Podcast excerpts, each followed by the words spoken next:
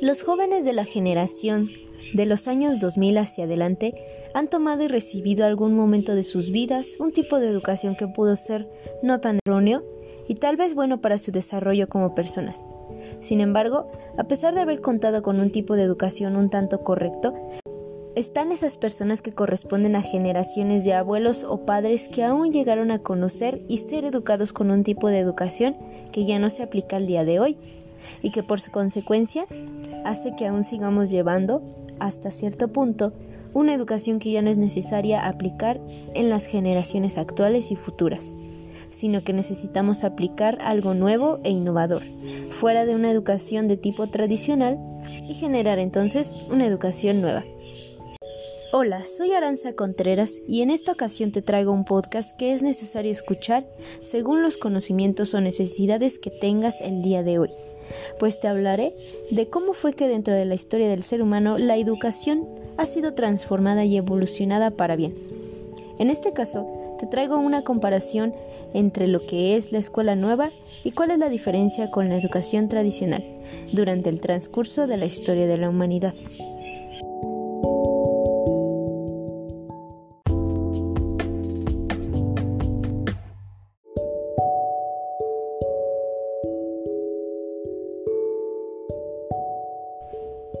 Durante el pasado de nuestros padres y abuelos,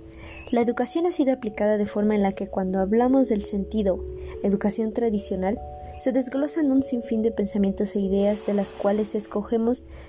cuáles son buenas o malas. Sin embargo, esto no significa que todo el contexto sea bueno o malo en su totalidad, sino que esta perspectiva educativa ya no se considera tan presente en nuestros días y en el de las futuras generaciones. Muchos echan culpa de que los maestros de hace unas décadas el principal problema por el que los alumnos adquirieran el concepto que solo ellos tenían que seguir e impartir, especialmente cuando se discute este tema en un día como los de hoy. Por lo que eso lleva a que muchos entendamos que la educación no ayuda a construir la personalidad de cada individuo y solo sirva para que la sociedad se mantenga al mando y ésta se encargue de dictar lo que debe transcurrir en la vida del hombre. Con esto nos adentramos un poco a la época de Durkheim, en un entorno en el que éste proponía fomentar la disciplina y la aplicación de premios y castigos según la conducta de los niños, impulsando entonces el tipo de sociedad que pertenece al contexto dominante. Asimismo, el método que se aplicaba en dicha escuela era el de aplicar siempre la disciplina,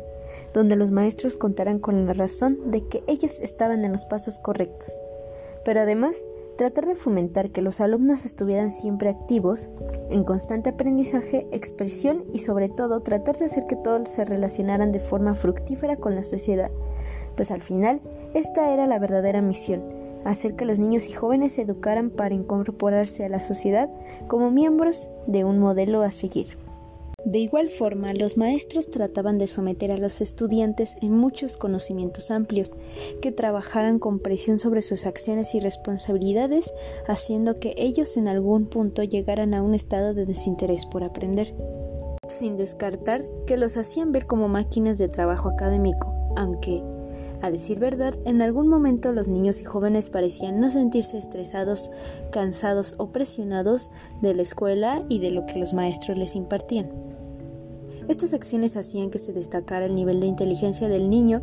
además de valores como el orden, la paciencia y la disciplina para fomentar en el niño el ideal a alcanzar.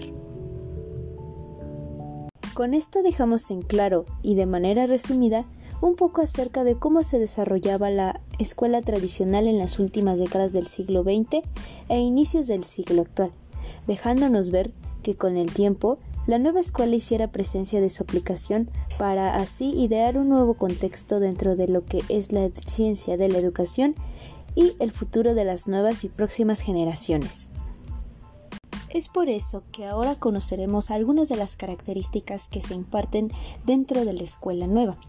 cuáles son sus metas y cómo influye mucho en la sociedad de nuestros días. Además de conocer cuál es el ideal que ellos quieren alcanzar, a partir de toda la filosofía y de todo el contexto que ha trascendido en la historia de la humanidad.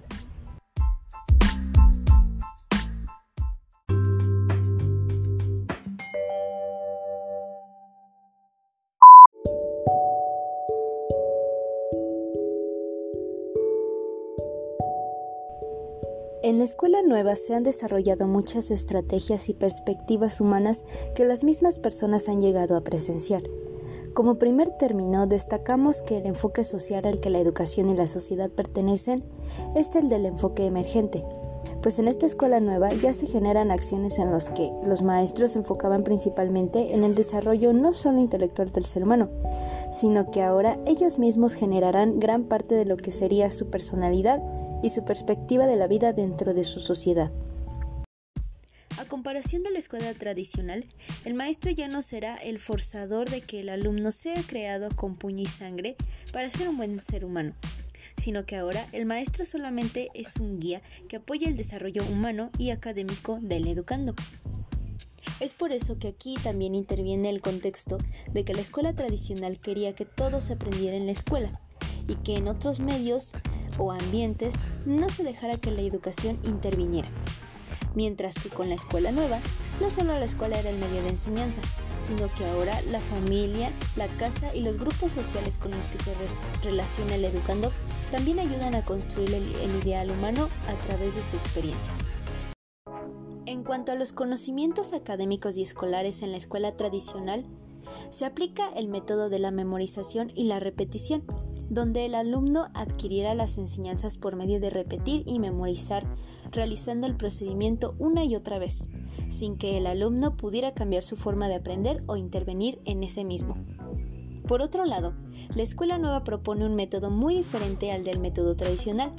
el cual consiste en detectar la forma en la que cada alumno adquiere el aprendizaje para llevar a cabo la enseñanza a través de actividades dinámicas que ayuden al educando a participar en todo momento en lo que él aprende,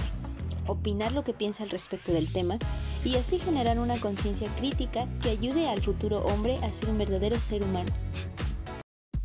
La importancia de las actividades en la escuela nueva es que siempre utilicemos estrategias de apoyo, ánimo y confianza entre el adulto y el niño, haciendo que los más jóvenes se propongan todo lo que está a su alcance, y así creemos o diseñemos mentes maestras y superiores. Uno de los objetivos de la escuela nueva es aprender a través de las acciones dinámicas, activas y divertidas del aprendizaje y no hacer actividades repetitivas, iguales y aburridas, generan conciencia que se base más en la vida diaria y no en algo que se debe de repetir constantemente en la vida del educando. Actualmente muchos de los seres humanos en el siglo actual siguen aplicando métodos de carácter tradicional, esto es algo que para nosotros como pedagogos debemos ya de tratar de evitar, pues sabemos que con el tiempo muchas de las mentalidades de las generaciones jóvenes en el siglo XXI cambian constantemente, haciendo que la educación tienda a pasar forzosamente por un medio de transformación y cambio para que poco a poco nosotros cambiemos o por lo menos sentemos las bases de lo que será en algunos años la educación nueva, una educación donde todo sea transformador que conocemos un poco más acerca de la diferencia entre la escuela tradicional y la escuela nueva, ¿tú qué piensas? ¿Crees que la educación realmente necesita alguna transformación? ¿Has visto en alguna situación de tu vida o en algún momento de tu vida escolar algún suceso que siga aplicando métodos de la escuela tradicional?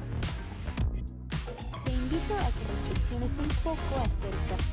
de lo que realmente la escuela nueva necesita aplicar y cómo es que la escuela tradicional sigue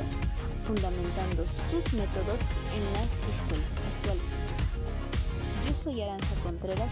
y esto fue Educación Transformadora.